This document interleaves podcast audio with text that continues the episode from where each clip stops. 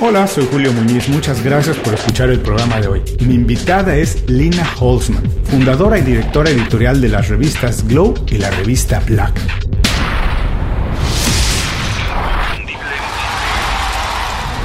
Esto es Inconfundiblemente. Aprende a ser tu mejor versión. Lina, bienvenida inconfundiblemente. Muchas gracias por hacer tiempo para platicar con nosotros. Finalmente se nos hizo. Lina, cuando te preguntan, ¿qué hace una directora editorial? ¿Cómo puedes explicarlo de la manera más sencilla para que todo el mundo lo entienda? Julito, el placer es mío, ya era una deuda que teníamos que pagarnos mutuamente. Trataré de contestarte de una manera lo más inconfundiblemente posible. Yo no sé lo que hace una yo no sé lo que hace una directora de revista, una editora. Yo te puedo contar lo que hago yo. Yo voy por el mundo, por la vida, sea desde la misma Ciudad de México que me vio nacer hasta Tel Aviv, otra ciudad en el otro extremo del mundo que, que me ha visto también crecer como, como ser humano. Voy por la vida tratando. Hago énfasis en tratando porque no siempre se puede y no siempre es fácil. Tratando de encontrar el lado brillante de la vida, el lado glow de la vida el lado que me pueda inspirar a mí en primera, en, en, en principio a ser una mejor persona, ojo, tampoco es fácil, y como consecuencia a los demás, a los que he tenido el privilegio de recibir en este universo que en principio fue editorial y hoy ya es de alguna manera multimedia, ¿no? Mm.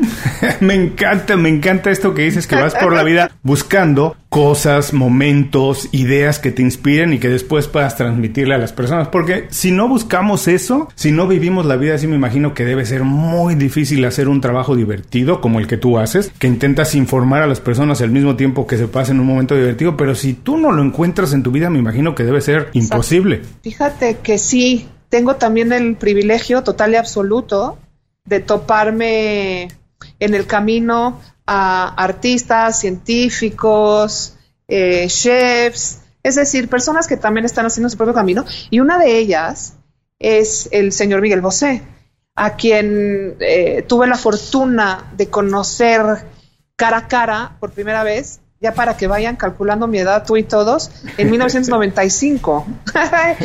iba a sacar un disco que se llama Laberinto.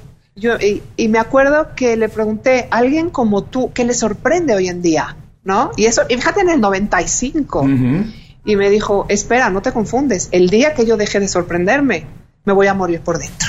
Sí. Entonces creo que ahí va, ¿no? Por supuesto, porque si dejamos de sorprendernos, que es parte de las emociones importantes para ser feliz, pues entonces dejaríamos de vivir. Ahora me gustó mucho esta parte que dices que vas buscando cosas divertidas, porque yo también soy de la idea que el pensamiento positivo atrae siempre cosas positivas. Las personas que siempre tienen un pensamiento negativo, esas que siempre dicen no se puede hacer, no va a pasar, no me va a salir, no lo voy a lograr, pues es imposible que puedan alcanzar cosas buenas. Y esto se me ocurre porque estoy pensando que tú lanzaste la primera revista Glow hace 15 años más o menos. Así es. Exactamente cuando la industria editorial y todas las industrias estaban transformándose por la llegada de los medios digitales. Y en ese momento a lo mejor muchas personas te decían no lances una revista o qué vas a hacer con una revista. ¿Qué pasa con la industria editorial? ¿Cómo ha cambiado? ¿Cómo ha cambiado la industria y cómo ha cambiado tu trabajo con toda la llegada de las redes sociales, la, eh, el énfasis que se hace ahora en crear contenido y la información? Ha cambiado, pero hay algo que está inmóvil y es el mensaje que decidimos transmitir desde mediados de, de 2004, cuando comenzó la génesis de nuestra primera revista, que es Glow. Eh, menciona, seguramente muchos te decían, no la lances, no la lances, ¿sí? Eh, uno, por un lado me decían, ¿cómo lo vas a lanzar solo y te vas a poner a nadar en contra de la corriente, a nadar con tiburones? Y dos, estoy hablando eh, la creación de Glow. Glow nació, vio la luz, se puso por primera vez en un kiosco en diciembre de 2004. Entonces, previo al año, todo este año me decían, y además, ¿a quién le, quién habla de belleza interior? ¿No? vivimos en un mundo en el que solo cuenta cómo se ve uno, ¿no? Y le dije, bueno, yo creo lo que creo, yo voy a hablar sobre lo que me enseñaron en mi casa, voy a transmitir los valores, eh, no nada más humanos, sino incluso estilísticos que me enseñaron en mi casa, igual a lanzar una revista que se llame Glow. Y Glow eh, se llama porque mi papá, que en paz descanse, que vivió mucho tiempo en Los Ángeles, porque además eh, trabajó con Walt Disney, cosa mm. que otro día platicaremos de ese tema, con él, con él, con él, con el señor Walt Disney. Wow. Ajá, wow. Eh, por eso es la historia de mi papi. Eh, él, muchos términos nos los aplicaba en inglés. Yo ya te, y yo a mí, a mi madre, a mi hermana y a mí nos decía, tienes glow, you glow, you glow. Ya tenía yo como creo que 18, 19 años, iba a la discoteca porque yo empecé el tema de la discoteca. Por eso ya no me gusta reventarme porque como yo empecé muy joven, ya lo hice. Como dicen en inglés, been there, done tengo got t-shirt con el reventón. Iba yo eh, a salir y me dijo, wow, hoy traes mucho glow. Y digo, pa, hombre, es porque me quieres. Me dice, hombre, yo te amo y te adoro. Pero ¿qué tiene que ver eso con lo que estoy diciendo? papi, ni estoy maquillada, ni estoy peinada, ni estoy bien vestida. Me dijo, ¿nunca has entendido? No has entendido nada de la vida. Me dijo, espérate tantito, siéntate y luego ya te bajas con tus amigos. Le digo, ¿qué pasó? ¿Qué es glow? Dijo mi papá. yo, pues, belleza, ¿no? Guapura, ¿no? Me dijo, sí, no. Porque el glow es la verdadera belleza que puede tener una persona. Y esa nace de adentro hacia afuera, no te confundas. Cuando tú permites que se encienda esa chispita que tienes en tu alma, en tu espíritu, entonces se transmite a través de luz y a través de una energía que contagia. Entonces por eso es que se llama Glow. Y contestando esto que me preguntas de cómo hemos evolucionado, te puedo hablar de cómo lo he hecho yo. A mí me ha costado mucho trabajo el tema de las redes sociales, lo confieso, y quienes me conocen saben que hasta la fecha, ay, sufro cuando tengo que subir algo. ¿Por qué? Porque yo soy una persona muy cotorra, hablo hasta por los codos y de hecho tengo unos niveles, un volumen, traigo como amplificador interno y soy muy hiperactiva. Pero mi vida privada es mi vida privada, ¿no? Donde yo como y con quién como y con quién duermo es mi problema, ¿no? Sí. Y entonces las redes sociales te empujan a que estoy aquí, viajé allá, conocí acá, ¿no? Eso me ha costado trabajo me costaba, fíjate, voy a hablar en pasado, hasta que encontré que es otra forma de inspirar, ¿no? Y yo siempre lo digo en mis redes, yo les estoy contando lo bonito, lo cual no significa que siempre estoy de buenas y siempre estoy chula. Ojo, el globo es otra cosa, el globo hay que tratar de mantenerlo siempre. Pero también mi trabajo es distraerlos, ¿no? No llevarlos siempre al drama. Aprendí a través de las redes que también con un mensaje bonito, que pueda ser en algún momento tachado de frívolo, también a través de ese tipo de mensajes podemos eh, que alguien reflexione o que alguien disfrute el momento para que después ya le entre a la realidad, ¿no? Porque broncas siempre van a haber. Si lo que podemos ofrecer es un intermedio, llamémosle de alguna manera, que no nada más te distraiga, sino que te motive y te inspire, bienvenido sea, ¿no? No, definitivamente. Yo creo que las redes sociales, eh, yo siempre lo defino que son como cuando tienes hambre y te sientas a comer, uno se sienta a comer y cuando estás satisfecho te tienes que ir. Comer de más no es bueno, comer poquito tampoco es bueno. Y son un peligro o una herramienta y tú las utilizas como quieras hacerlo. Ojalá y todo el mundo tenga oportunidad de aprender, entender un poquito más para sacar lo mejor de ellas. No son necesariamente buenas ni necesariamente malas, son como las quiera aprovechar uno. Pero antes de no te voy a dejar escapar así de fácil. Quiero regresar un poquito. No, porque quiero retomar algo de tu metáfora de la comida, fíjate. Por favor. Esto que dices de que las redes sociales son como una mesa servida. Nosotros nos sentaríamos a comer un platillo que sabemos que nos va a quedar mal, que huele mal. No. No. Porque consumimos imágenes y contenido que uno sabemos que puede o no ser falso y que puede o no hacernos daño. Me encantó tu metáfora con las redes y la comida. Bueno, yo creo que también nos sentamos en mesas donde la comida no es necesariamente buena porque ni siquiera la mayoría de las personas se da el tiempo de conocerse y saber lo que es importante para ellos, ni saber lo que los va a nutrir ni lo que no los va a nutrir. La gente vive tan deprisa que no hace ese tipo de decisiones. Y para ser feliz, para estar bien, uno tiene que decidir. No tiene que dejar que alguien más decida por ti, incluso en qué mesa te sientas, incluso qué comes. Ahora, no quiero dejar escapar esto. ¿Cómo encontraste tu vocación? Ya nos platicaste un poquito que el nombre de la revista viene de la relación y lo que les decía tu papá. Y yo creo que también siempre es muy importante poner atención a lo que pasa en nosotros de chicos porque nos marca. Y muchas veces hasta que somos adultos empezamos a ver esas cosas en nosotros, ¿cierto? Pero es importante. Y lo otro que decías, aunque todo el mundo te decía, no lances la revista, ¿qué vas a hacer? ¿Por qué en este momento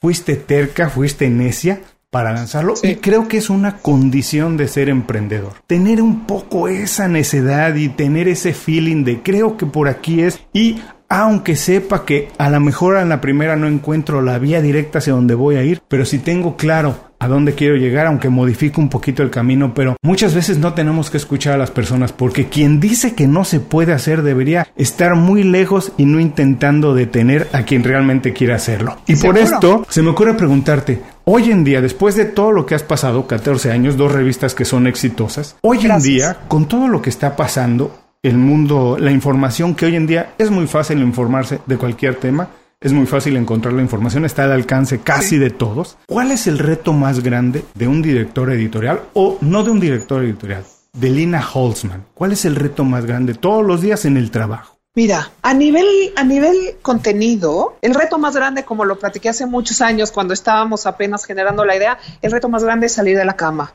El mismo reto lo tengo yo que lo tienen todos. Salir del área de confort, que es la calidez de la sábana o de alguien que te esté abrazando. Ese es el reto número uno. El número dos es dar el siguiente paso con entusiasmo, que a mí me mm. cuesta mucho trabajo porque tengo un tema que me levanto como depre, como que me cuesta trabajo entrar a la vida, son unos minutos. Para mí ese es el reto, salir de la zona de confort. Hagamos la metáfora con la cama, hagamos la metáfora con lo que tú quieras. A nivel trabajo específico de revistas, nosotros decidimos hacer medios de comunicación más formativos que informativos. Entonces, siempre estamos, justo lo platicaba hoy en la mañana con, con, una persona, el, los 10 sentidos, porque no tenemos ni 5 ni 6, tenemos 10 o tenemos mil sentidos, tenerlos siempre muy abiertos para entender, uno, lo que, lo que estamos sintiendo nosotros, lo que nos está pasando a nosotros y lo que le, le está sucediendo a la gente de nuestro alrededor, porque ahí está la verdadera inspiración qué es lo que está necesitando la gente, qué es lo que le está moviendo, qué es lo que le está entristeciendo, qué es lo que le está preocupando. Ejemplo concreto, la edición que ahorita está por salir a la venta, de la venta, perdón, de circulación, la edición verano, que tenemos en portada a la señora, a la gran Lila Downs, ¿no? La invitación, el hilo conductor de esa edición por completo es la siguiente como mexicanos, ya está escrito en la portada, como mexicanos, ¿qué podemos aportar a un México que nos desconcierta, pero que por sobre todas las cosas amamos? El por sobre todas las cosas amamos, ya lo dije yo, ya no está escrito en la portada. ¿Y a qué obedece esa, esta edición? A que dejemos ya de culpar a papá gobierno no estoy hablando de política, estoy hablando de nosotros como seres humanos. Y responsabilicémonos desde la trinchera en la que estamos. Yo como periodista, el otro como mesero, el otro como ama de casa, la maestra de yoga, el relacionista, el filósofo. ¿Qué podemos hacer? O decidimos que vamos a seguir viviendo en la agresión y en la intolerancia o cambiamos de actitud pero autorresponsabilicémonos. Entonces, cada dos meses que sale una nueva entrega editorial de Glow y cada tres meses que sale una nueva entrega editorial de Black,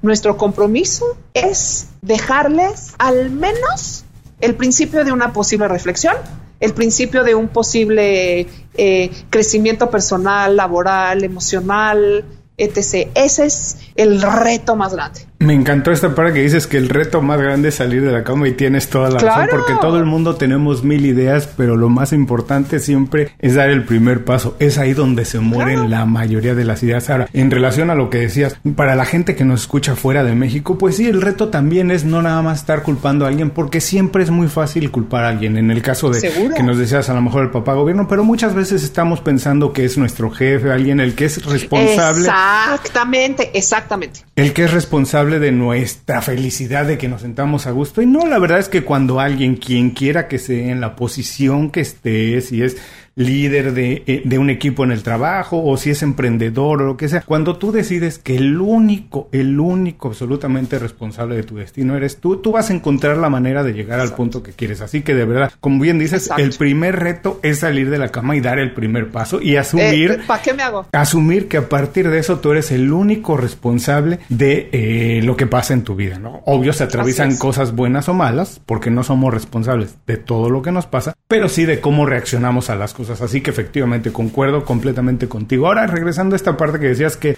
eh, en la relación con la audiencia dicta mucho del contenido de lo que pasa en las revistas, porque estás escuchándola, estás atenta a lo que es importante para siempre poder dar un producto que sea cercano a la gente, que les haga resonar algo y que a lo mejor les deje algo finalmente. En ese sentido, ahora también Insisto, en este momento en que a lo mejor parece loco hacer una revista, porque, repito, hay tanta información en redes sociales, ¿cómo ha cambiado la relación de ustedes con la audiencia? ¿Dónde han hecho los cambios más trascendentales? ¿Cómo ha cambiado o no ha cambiado para nada? ¿Ha cambiado? El compromiso que nosotros tenemos para con el contenido editorial no nada más no ha cambiado, sino que se ha incrementado tanto el amor como la certeza de que tenemos que entregar algo, eh, por un lado, eh, muy, muy bien escrito, que muchas revistas ni siquiera están pensando en, la calidad de lo que está escrito a nivel forma. Esto incluye, por supuesto, también lo visual. Incluye, fíjate, Julio, también la calidad del papel, ¿no? Que sea algo bonito. Y también, la, evidentemente, el fondo, ¿no? Entregar algo que valga la pena, porque al final del día la revista no es gratis. ¿No? La revista cuesta. Entonces, cada palabra tiene que tener un valor importante para quien decide hoy en día invertirle una lanita en la compra de esta revista. Ahora, la comunicación con la audiencia, claro que cambia, claro que hemos tenido que evolucionar y para eso la realidad es que le encontramos, te digo, finalmente el amor a las redes sociales. Abrimos un canal de YouTube que curioso, no se llama Glow, se llama Mulina porque ahí es una especie de... No, fíjate que me voy a corregir, no es una especie de, es una invitación formal a que se metan a mi propio espacio, que puede ser el, el, el, rinconcito de mi oficina que más me gusta, que obviamente son los sillones rosas. o, eh, bueno, en la primera temporada, vamos a arrancar ya la segunda en, me parece que en un mes. La primera temporada fue eh, solamente en este rinconcito y en un par de tiendas y de espacios en los que yo me siento en mi casa y que siento que vale la pena compartir. Por esa razón es que decidimos separar el espacio de Lina a la revista, porque la revista está pensada, o sea, si la revista fuera un tema de ego, siempre lo he dicho, la revista se llamaría Lina, la revista no se llama Lina, la revista se llama Glow, es para muchas personas. Pero este rinconcito sí es donde yo platico como tú, esta, esta oportunidad que tú me das a mí de expresarme como ser humano, eso es lo mismo que yo hago con mis invitados. Me gusta que sea audiovisual. Yo de, fíjate que yo siempre tuve ganas de hacer temas audiovisuales y otra vez fue gracias a Miguel Bosé, porque hace mucho cuando no habían redes, entonces yo solamente hacía revistas. Me fijé en cómo él se, con, con el movimiento de sus manos, se abre y se cierra cuando se siente cómodo o incómodo con, una pregunta. Entonces empecé a leerlo tanto o a escucharlo, ponle tú, tanto a nivel verbal como a nivel no verbal.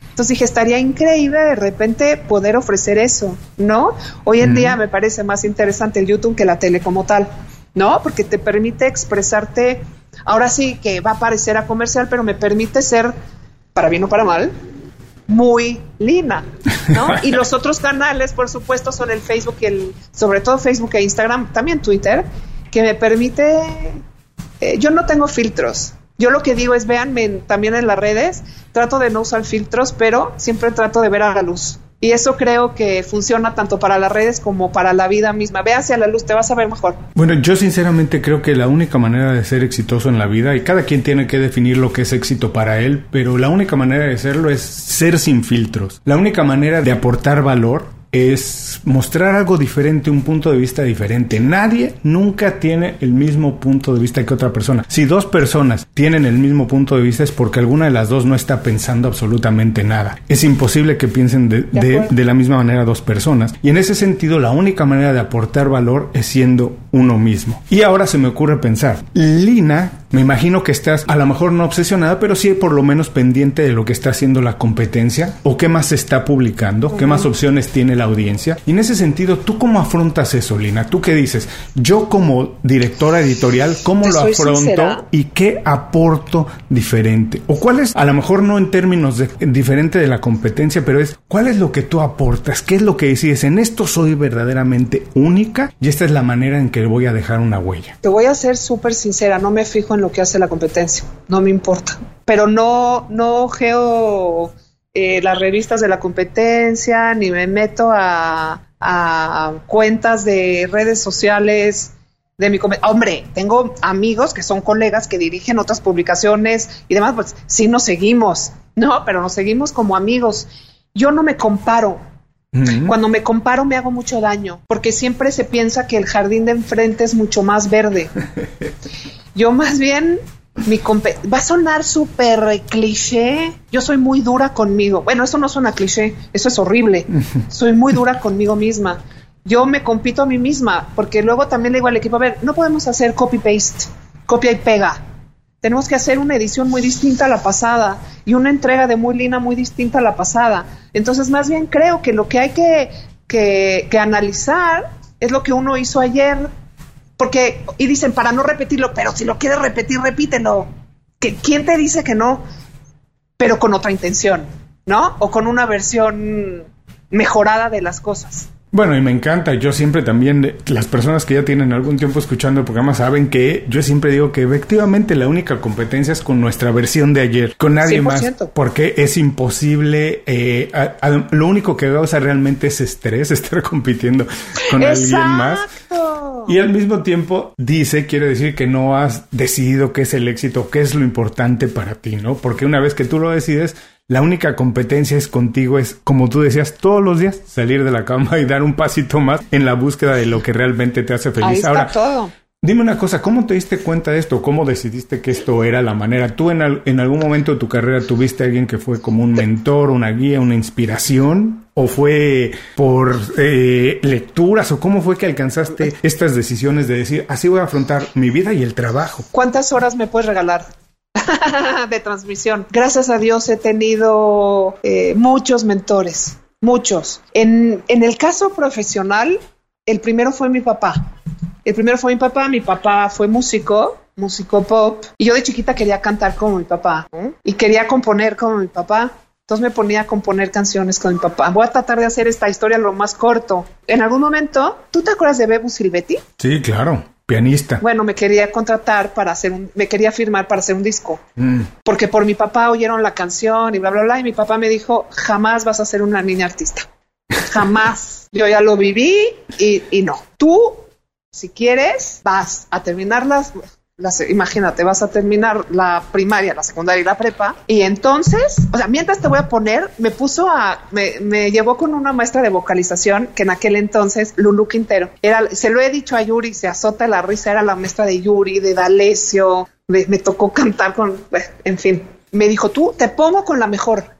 Terminas la prepa ya decides si te vas al, al conservatorio, a la nacional, a teatro, ya decides tú. Y entonces vemos el tema de una carrera profesional. Mientras tanto, el primer regalo que yo recuerdo y que aquí lato mucho fue en 1977 que mi papá me regaló una grabadora, pero de esas que eran eh, horizontales. Entonces le picabas y se abría para el cassette. ¿Te acuerdas? claro. Bueno, me lo regaló con dos cassettes.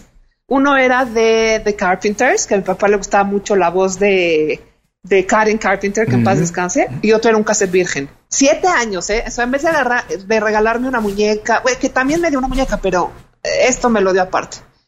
Me dijo, mira, esto es porque te deseo que la música en tu vida nunca se acabe, porque te va a motivar, porque te va a llevar más para adelante, porque te va a acompañar siempre el cassette de The Carpenters. Y el otro me decía, y este es para que sepas que tienes voz, que puedes hacer algo y alguien más te puede oír. Yo te, siete años, ¿eh? Siete años. Me marcó de por vida, por supuesto. Dicen que infancia es destino, como bien dices, tal cual.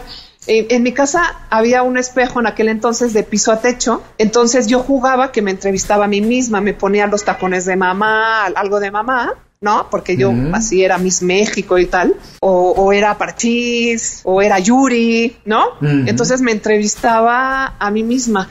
Bueno, corte A, terminó la preparatoria y mi papá me dijo, bueno, el último semestre de la prepa me dijo, ¿y entonces qué vamos a hacer? ¿A dónde nos vamos a inscribir? ¿Qué quieres? Le dije, quiero estudiar comunicación. Me dijo, oh, ¿cómo? ¿La música y el teatro? ¿No? Dije, quiero estudiar comunicación, quiero estar del otro lado ¿Estás segura? Porque es una decisión, tienes 18 años y tienes que tomar una decisión vital. lo que vas a hacer el resto de tu vida. Eh, si te equivocas, te cambias de carrera, no pasa nada. Estudié, decidí estudiar comunicación y voilà, el resto es historia.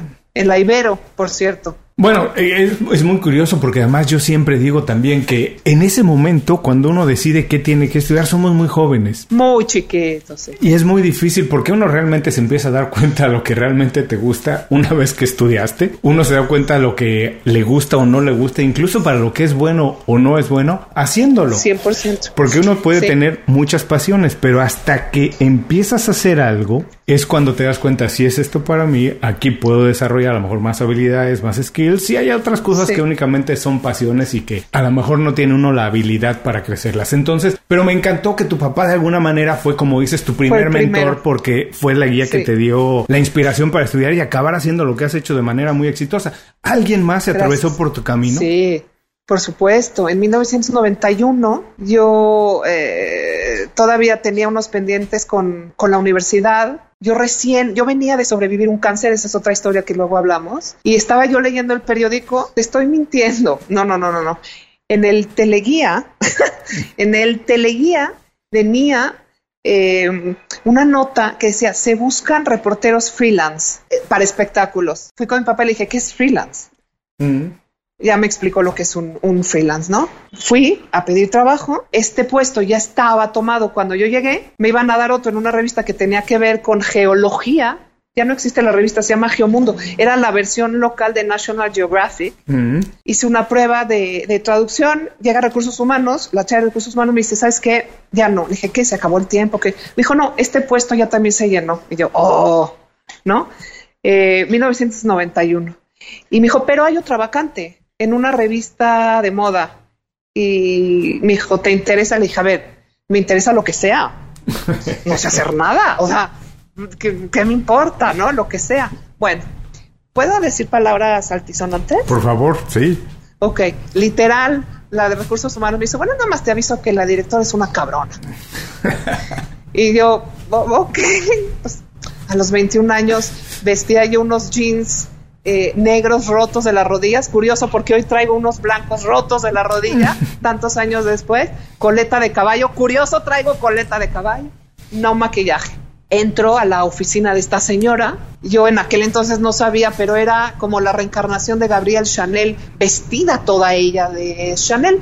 Se sienta conmigo, me empieza a explicar esta revista que se llamaba, ya no existe, Activa, que era mm. pues la revista de estilo de vida en aquel entonces más importante en México y me la empieza a enseñar y me dice, bueno, usted conoce la colombiana, doña Elvira Mendoza. Doña Elvira Mendoza fue además la fundadora y primera directora de la revista Vanidades. Mm. En aquel entonces, fíjate nomás quiénes eran sus colaboradores. Le escribía textos un joven llamado, eh, ay, me pasa ahorita, Gabriel García Márquez, y le hace bocetos un joven llamado Fernando Botero. Ahí nomás. Mm. Ahí nomás. es algo histórico, ¿no? Claro. Bueno, eh, me dice, ¿usted con esta revista? No. Bueno, entonces, ¿por qué vino? Le dije, no, pues yo venía por otra chama, pero me trajeron aquí, así, así. Pero ahí está mi currículum. Y doña Elvira me dijo, yo no creo en currículums, yo creo en personas. ¡Pum! ¿No? Número uno. Y dos, me dice, perfecto, perfecto. Eh, ¿Usted de qué quiere escribir? Colombiana ella, entonces me hablaba de usted. Le digo, la realidad de música, de teatro, de libros. No, no, no, no, no. Usted va a escribir de moda y belleza. Y yo le dije, mm, mire, señora, con todo respeto, la moda y la belleza es algo que hace tonto a la gente.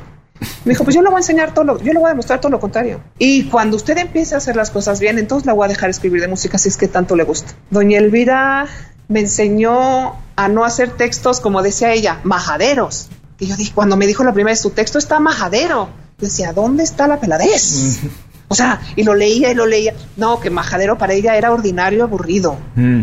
A ella le agradezco hasta la fecha haber creído en un escuincla que no sabía hacer nada, no sé qué me vio.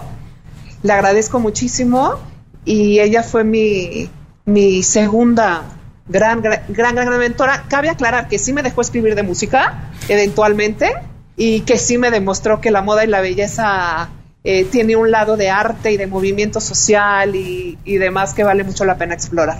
Doña Elvira Mendoza. Mira, además, los mentores son de varios tipos, hay de muchas maneras. Algunos únicamente nos interesa a lo mejor aprender o a tomar de ellos sus valores. Algunos, como en este caso, nos hacen al principio sentir un poquito incómodos, pero es la única manera de crecer. Claro. Ya hablamos un poco de salir de la zona de confort. Si alguien te pasa nada más la mano por la espalda, en verdad no te está haciendo bien. Quien te hace bien es quien te, te, te, cuestiona y te hace sentir un poquito incómodo porque la verdad, tomaste un reto sin, eh, sin estar lista para llenar esos zapatos porque uno nunca está listo si quiere crecer y tiene que llenar los zapatos en el camino. Yo siempre digo y pongo como ejemplo los grandes actores, los que hoy son primeros actores en películas enormes de presupuesto. Si uno ve su historia, sus primeras apariciones son apenas unos cameos en películas que toman Así es. dos o tres minutitos, pero es que hay que tomar las oportunidades y uno tiene que ir creciendo después con ellas. Y si no hay oportunidades, uno tiene que crearlas. Ahora, qué interesante que ahí empezaste a trabajar con la moda. Y yo te pregunto,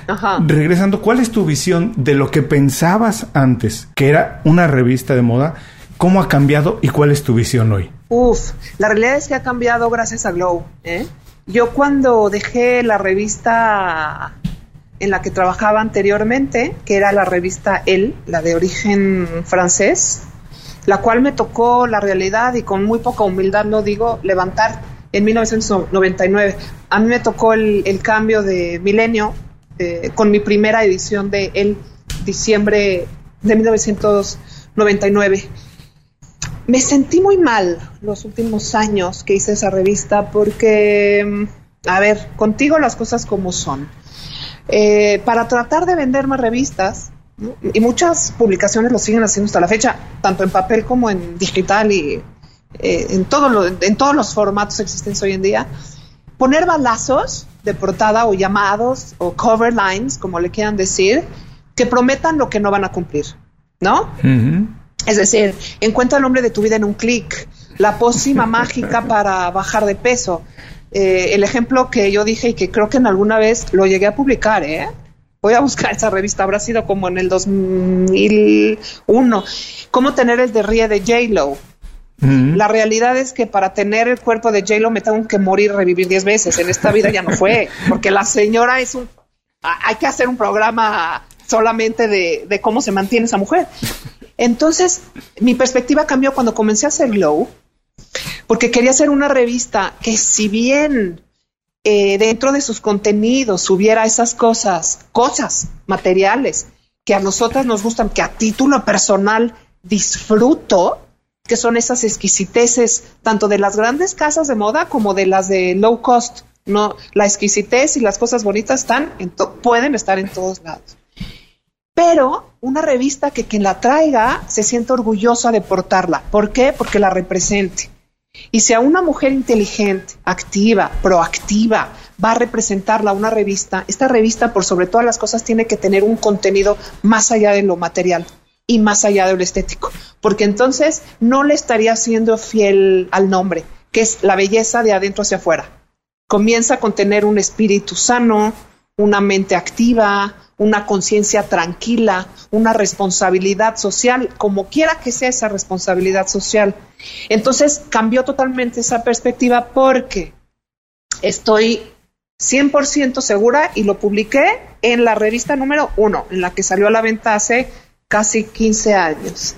Quien tenga garantía de que va a dormir bien, de que va a comer bien, de que tiene trabajo, de que tiene salud y de que tiene amor más quién sabe cuántos privilegios más, tiene que ayudar a alguien que carezca de tanto privilegio. Entonces, en ese sentido, cambio, no, ya no lo veo frívolo, lo veo como un medio, ¿sabes? Como un empujón para decir muchas cosas más. Visita inconfundiblemente.com. Descarga nuestras herramientas y aprende a ser tu mejor versión. Gracias por seguir con nosotros. Estoy platicando con Lina Holtzman. Lina ha sido una entrevista muy divertida. Nos has hecho pasar, viajar al pasado, nos has recordado desde música que oíamos hace años, artistas con los que has tenido oportunidad no solo de compartir, sino que te han formado y te han influenciado. Ha sido divertidísimo. Ahora lo que queremos hacer en esta última parte es compartir todavía más algunas de tus herramientas o secretos que has hecho para poder definir tanto lo que es los éxitos que has querido alcanzar y cómo lo has hecho. Y en ese sentido, quiero saber, por favor, danos, compártenos de tu caja de secretos, dos o tres secretos para tener una buena red de contactos. Me imagino que una directora editorial tiene una gran y muy nutrida red de contactos. ¿Cómo se hace para tener una buena red? Ay, me encantaría decirte cómo lo hago. Soy fatal y te voy a explicar por qué. Un exnovio mío me lo dijo que era, es un gran, gran empresario. Me dijo, tienes un cerebro 100% creativo, mamacita. Estás clavada en el lado del arte. Entonces soy muy desorganizada, que ahí está el área de oportunidad, no ser desorganizada. Soy muy distraída y ando siempre en la nube. Entonces a mí se me acerca la gente y lo saben, porque de repente me dicen, no sabes quién soy yo, perdón, ya ves en qué mundo vivo. Hay que tener, pero eso sí, siempre voy, siempre voy con un cuaderno en la bolsa para apuntar las ideas que se me ocurren de poder compartir y transmitir en cualquiera de nuestros medios. El tema de network es ser honesto, network ya a nivel presencial, es ser honesto, congruente, porque al final, si estamos conociendo a una persona y nos estamos vendiendo con cualidades que no tenemos, la otra persona se va a dar cuenta y no va, no va a prosperar esa relación. Bueno, dime. No, decías que no sabes cómo lo haces, pero nos acabas de dar los secretos. La verdad es que no hay manera. secreto. No hay manera. secreto. No hay manera de tener una buena red de contactos si uno no es honesto y si uno no es capaz. Por rescatarlo, si uno no es capaz de dar para después entonces pedir algo a cambio. Y además nos compartiste otra cosa que a mí me encanta. Siempre, yo también lo hago, siempre hay que tener un cuaderno al lado, siempre hay que ir anotando lo que se nos ocurre, porque además cuando las ideas se ponen por escrito, toman una dimensión distinta y nos obligamos a regresar a ellas y hacer lo que sea necesario por hacerlas pasar. Muchas veces hay que modificarlas, pero por lo menos dejarlas escritas es el primer paso. Ahora, nos dijiste... Es ese primer paso de salir de la cama, ¿no? Se parece un poco. Totalmente. Pero ya también nos compartiste que eres una mente completamente creativa. Ahora entonces voy a aprovechar y eso y por favor te voy a pedir que nos recomiendes un libro, una película, un blog, lo que sea que nos digas por qué la gente lo puede utilizar como una fuente de inspiración. La del blog te la debo. Tengo un libro que para mí ha sido un parteaguas. Suena como muy intenso, mas no lo es. Fue escrito por Jean-Paul Sartre Luego ni lo tengo porque cuando alguien se lo cuento y está en mi casa se lo regalo, entonces tengo que comprar otro. Se llama El existencialismo es un humanismo. ¿Qué aprendí de ese libro? Lo leí en la universidad y luego cuando di clases tantos años era obligatorio leerlo. ¿Qué aprendí? La autorresponsabilidad. El hecho de, que tal cual lo dice, lo, escribió justamente en ese libro eh, Jean-Paul Sartre. La libertad es hacer lo que nosotros queremos con lo que ya los demás hicieron de y con nosotros, ¿no? Entonces es un libro que es un libro muy corto y es un libro ligero a pesar de ser filosofía pura. Es mi, mi favorito. Bueno, les recuerdo que esto, la recomendación de Lina, estará en las notas del programa. Lina, por favor, por último, danos un buen consejo, el que tú quieras, para que la gente se quede con él el resto del día. Y dinos también cómo podemos saber más de tu trabajo. El consejo es el mismo, que me dijeron y que me machacaron, por decirlo de alguna manera, mi papá y mi mamá en mi casa. Vive de adentro hacia afuera. Si mientes, ojo, no estás engañando al de enfrente, te estás engañando a ti misma. De adentro hacia afuera. Es el glow de adentro hacia afuera. No hay de otra. No, nada es de afuera hacia adentro. Eh, bueno, en las redes estoy como, vaya usted a saber por qué, Lina Glow en Instagram, Lina Glow en Twitter, en Facebook ya está más completo porque ves que te exigen toda la información. Soy Lina Holzman W. Y en YouTube soy muy Lina y me encantaría que se metan y vieran los programas y me digan qué opinan y se involucren en este universo mío que a mí me ha cobijado, me ha procurado, me ha salvado incluso eh, literalmente porque me ayudó a, a sobrevivir una, una enfermedad y es eso, ser muy uno, muy Lina, muy Julio, muy lo que vinimos a hacer a este mundo. Bueno, les recuerdo que todas las ligas, o sea, cómo pueden saber más del trabajo de Lina, incluso poder contactarla, estarán en las notas de este programa. Lina, de verdad, muchísimas gracias por dedicarnos tiempo, compartir cosas tan tuyas, tan personales, tantos secretos y experiencias. Un abrazo muy grande hasta, ¿cómo se llama ahora? CDMX.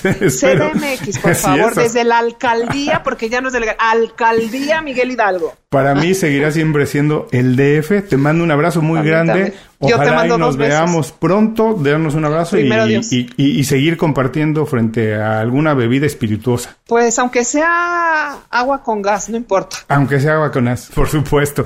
Dos besos. A todos los que nos escuchan, con esto terminamos la entrevista con Lina. Les recuerdo que todos los consejos, así como los datos para ponerse en contacto con ella, los pueden encontrar en las notas de este programa. Antes de cerrar el programa quiero pedirte dos favores. Primero, si algo te pareció interesante o motivador y conoces a alguien que se pueda beneficiar con esa información, comparte el programa con ellos. Eso nos ayuda a todos. A ti por fortalecer tu red de contactos, a ellos por recibir información útil y a mí porque más personas conocen inconfundiblemente. Segundo, suscribiéndote a nuestro boletín para recibir de manera gratuita información, recursos, consejos e inspiración para impulsar tu desarrollo profesional o crecer tu negocio. Recuerda que lo que importa no es tener un trabajo o un negocio que te dé para vivir, sino un estilo de vida donde crezca lo mejor de ti.